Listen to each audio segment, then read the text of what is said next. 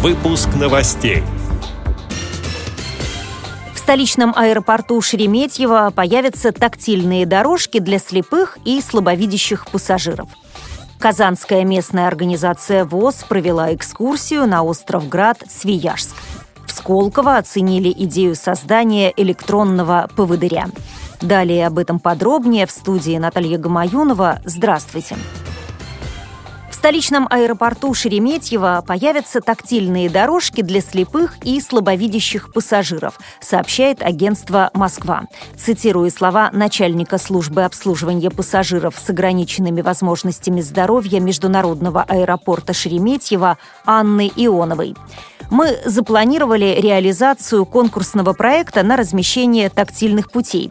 Он будет состоять из двух этапов. Первый этап – размещение тактильных путей до информационных стоек, где слабовидящий пассажир может дойти до сотрудника и получить всю необходимую помощь. Вторым же этапом реализации этого проекта будет прокладка тактильных путей до стоек регистрации. Конец цитаты.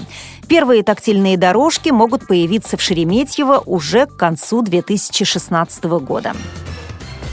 Казанская местная организация ВОЗ провела экскурсию на остров Град Свияжск. Мероприятие длилось 4 дня. Более 100 человек совершили загородную поездку на прогулочном теплоходе. Они посетили собор всех скорбящих радости, церковь Святой Троицы, Успенский монастырь, Никольскую и Сергиевскую церкви, собор Успения Пресвятой Богородицы, конный двор и мастерские рассказывает председатель Казанской местной организации ВОЗ Николай Колесников.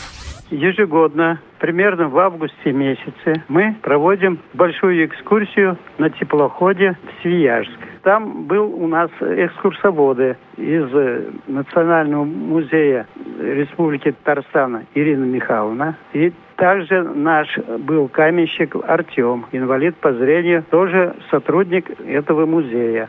Когда приехали в Свияжск, мы везде прошли исторические места, была также культурная программа. Мы вот туда, пока ехали в Свияжск, вот экскурсовод Ирина Михайловна, она рассказывала достопримечательности берега Волги, что мы приезжаем. А также на обратном пути у нас была культурная программа. Мы брали свой э, баян, магнитофон, где были и песни, и танцы, и игры. Участниками мероприятия стали создатели проекта «Татарстан на кончиках пальцев» Наиль Сафаргалеев и Гелюся Закирова.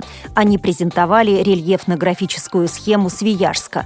С ее помощью незрячие познакомились с географией острова и самостоятельно нашли все достопримечательности. Сколково оценили идею создания электронного поводыря. Проект разработал молодой предприниматель Сергей Умбетов. Как сообщает сайт vipbarnaul.ru, прибор имеет совсем небольшие размеры и может надеваться на руку. Устройство реагирует на препятствия и в качестве предупреждения подает специальный звуковой сигнал. Главное преимущество гаджета – долгий заряд батареи. Ее работы хватает на неделю. С этими и другими новостями вы можете познакомиться на сайте Радио ВОЗ. Мы будем рады рассказать о событиях в вашем регионе. Пишите нам по адресу новости собака ру. Всего доброго и до встречи!